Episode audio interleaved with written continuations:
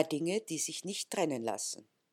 Sobald man sich darauf eingelassen hat, den Dingen ein wenig auf den Grund zu gehen, die Zusammenhänge zu erkennen, ergibt sich eines mit Gewissheit. Der Mensch ist, ohne ihn damit erschöpfend charakterisieren zu wollen oder zu können, mit Gewissheit ein Meister der Verdrängung, der Doppelmoral, der Heuchelei und der kleinen peinlichen Befindlichkeiten. Ich spreche hier immer von der dekadenten europäischen und nordamerikanischen Abart. Während wir seelenruhig den Planeten zugrunde richten, fokussieren wir uns auf Freiheiten, die genau das bewirken und meinen auch noch, wir hätten ein Recht darauf.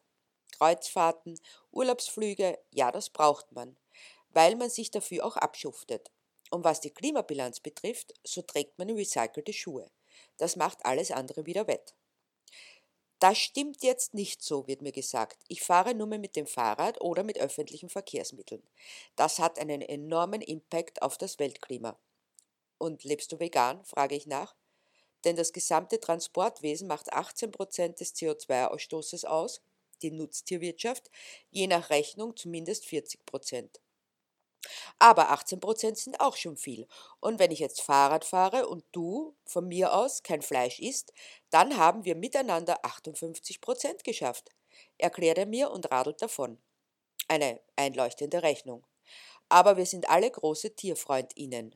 Man muss sich nur die Sache mit der Ratte ansehen.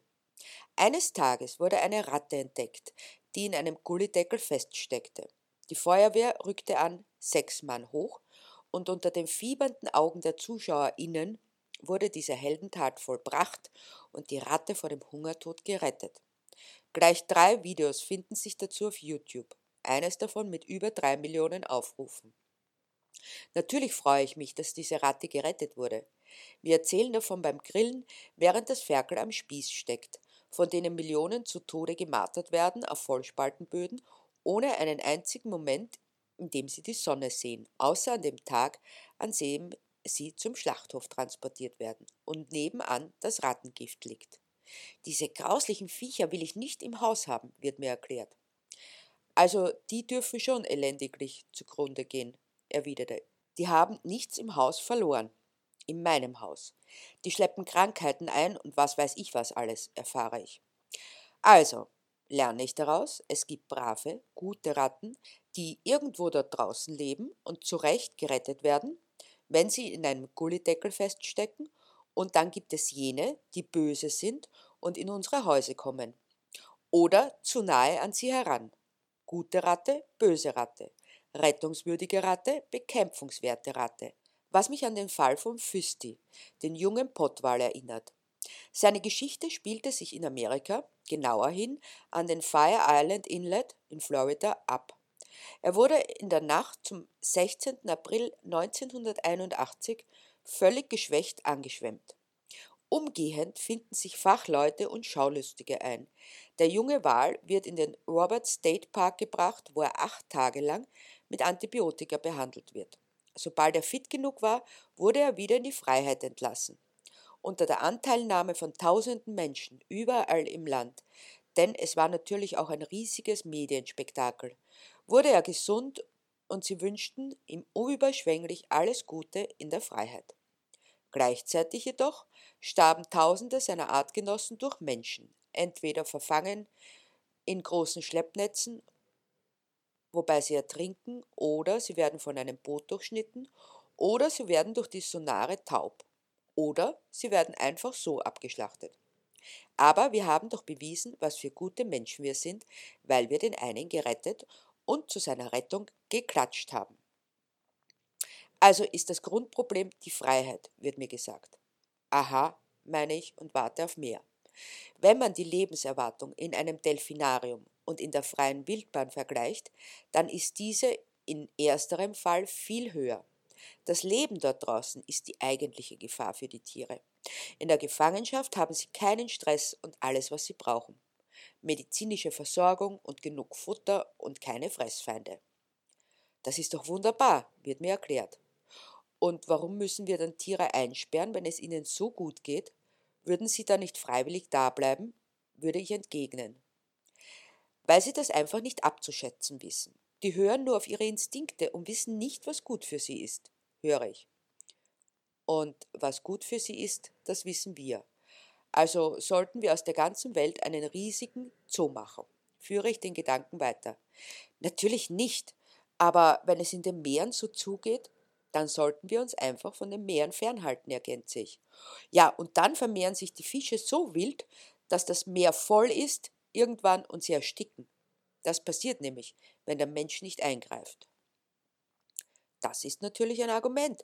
Wenn der Mensch nicht eingreift, dann vermehren sich alle Tiere wie wild und alles wäre überbevölkert. Ohne den Menschen käme die Natur nicht zurecht. Aber wenn wir alle kein Fleisch mehr essen würden, dann würden doch die Tiere aussterben, wird auch behauptet. Im Augenblick sterben jeden Tag 200 Arten aus. Aber die 40 Hochleistungsrassen, das fällt schon ins Gewicht. Eine gesunde Relation. Außerdem sieht man, was passiert, wenn man die Natur sich selbst überlässt. Da kommt dann der Wolf und holt sich sieben Schafe. Sieben. Die Kinder haben so geweint, weil die Schafe tot waren, wird mir berichtet. Natur ist es, natürlich, wenn ich Tiere einsperre. Und wenn ich sie schon einsperre, dann müsste ich sie adäquat sichern. Aber es ist schrecklich, wenn sieben Schafe sterben müssen, nur wegen dem bösen Wolf, der in Europa doch noch nicht einmal endemisch ist, wie ich lernen durfte. Da macht es der Mensch schon anders. Der killt tausende Schafe auf einmal. Da weinen keine Kinder und außerdem macht es der Mensch nur, weil er sonst verhungern müsste. Der böse Wolf hingegen, um dem Menschen eins auszuwischen. Deshalb ist es auch ganz furchtbar, wenn in einem Zoo 50 Primaten bei einem Brand umkommen, während tagtäglich in den Regenwäldern Hunderte sterben, um unseren Fleischkonsum zu ermöglichen. Aber was sind schon Hunderte weit weg gegen 50 hier bei uns? Nicht der Rede wert. Und es fühlt sich doch gut an, wenn man behaupten kann, mein Auto fährt mit Biodiesel, der direkt aus der Region kommt, in dem vorher eben jene Regenwälder abgeholzt wurden. Da bin ich doch schon sehr klimabewusst. Lass mich überlegen. Der Regenwald wird abgeholzt bzw. niedergebrannt. Dann wird dort genmanipulierter Soja angebaut. Der wird nach Europa transportiert, um hier zu deinem Biotreibstoff verarbeitet zu werden. Das ist tatsächlich eine spannende Klimabilanz. Du bist so furchtbar. Da tut man was Gutes für die Umwelt und du redest es klein, wird mir dann noch gesagt. Und denkst du auch an all die Insekten, die sterben müssen, weil du Gemüse und Getreide isst? werde ich dann noch gefragt. Genau, für acht Milliarden Menschen auf der Welt müssen viel mehr Insekten sterben als für das Futter, das für 80 Milliarden sogenannte Nutztiere angepflanzt wird. Wenn ich also Fleisch esse, sterben doppelt so viel Insekten, als wenn ich mich vegan ernähre, versuche ich zu erklären. Trotzdem seid ihr inkonsequent und trotzdem müssen für euch noch Tiere leiden und sterben, wird mir gesagt. Ja, sie sterben. Da ist es doch viel besser, gleich auch welche zu essen. Da weiß man, was man hat. Selbst eingepfercht, gequält und getötet. Das macht viel mehr Spaß, meine ich. Das ist wieder typisch. Jeder, der Fleisch konsumiert, wird sofort als Tierquäler dargestellt. Dabei esse ich nur ganz wenig Fleisch und dann weiß ich, wo es herkommt und ich liebe Tiere, wird mir entgegengehalten.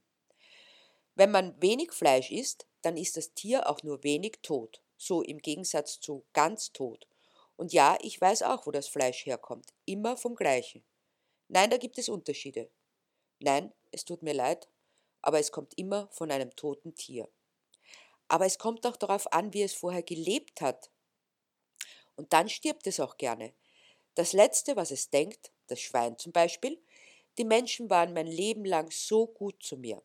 Während meines ganzen sechs Monate dauernden Lebens, da bin ich jetzt so glücklich, dass ich ihnen dafür was Gutes tun kann. Ich freue mich schon darauf, ein Schnitzel zu werden. Amen. Das nennt man dann Schwein gehabt haben. Oder hat nicht eher das Schwein Schwein gehabt, das vom Transporter flüchten konnte, um dann, weil sein Schicksal die ganze Nation so bewegt hat, dieses tapfere, mutige Schweinchen, dass es auf einem Lebenshof alt werden darf. Was macht es dann schon, wenn jede Woche irgendeine Intensivtierhaltung niederbrennt, Schließlich zahlt die Versicherung. Da macht das nichts, regt auch kaum jemanden auf. Wie erst letzte Woche, da ein Mastbetrieb niederbrannte und fast 60.000 Schweine bei lebendigem Leib gegrillt wurden. Ein paar wenige konnten sich retten. Da gibt es idyllische Bilder Im Hintergrund brennt die Fabrik und die Schweine grasen fröhlich auf der Wiese. Schwein gehabt sozusagen. Ein paar glückliche, freie Minuten in ihrem Leben. Das können die wenigsten Schweine von sich behaupten. Glückliche, freie Schweineminuten. Da waren sofort die FotografInnen der Fleischindustrie auf dem Plan, denn da kann man sehen, wie gut es den Schweinen geht. Die brennende Fabrik im Hintergrund lässt sich ja wegretuschieren. Und was man nicht sieht, das gibt es nicht. Was die Medien nicht bringen, das gibt es auch nicht. So wie die Nerze, die an Corona erkrankten in Dänemark. Heimlich still und leise wären sie getötet worden, um unsere Jacken und Hauben und Schuhe und Wimpern mit ihrem Pelz zu verschönern. Wäre da nicht tragischerweise diese dumme Krankheit dazwischen gekommen, dann mussten 17 Millionen Nerze gekeult werden, wie man so schön sagt. Heißt auch nichts anderes als hinrichten, hört sich aber besser an, weil das Wort nicht so geläufig ist. Jedenfalls mussten diese 17 Millionen Nerze also sterben. Da war der Aufschrei groß. Diese armen Tiere werden gekeult, hieß es. Was für eine Tragödie. Aber wenn sie für ihren Pelz getötet werden, ist es normal und keiner Meldung wert. Diese Liste ließe sich noch lange fortsetzen. Fazit bleibt, unser Umgang mit der Natur und unseren Mitgeschöpfen, egal welcher Spezies, ist geprägt von Heuchelei, Doppelmoral und persönlichen Befindlichkeiten. Die einzig wirkliche Alternative, um unser Überleben zu garantieren, ist der Verzicht auf sämtliche tierlichen Produkte. Also Love, Peace and Tofu. So retten wir die Welt.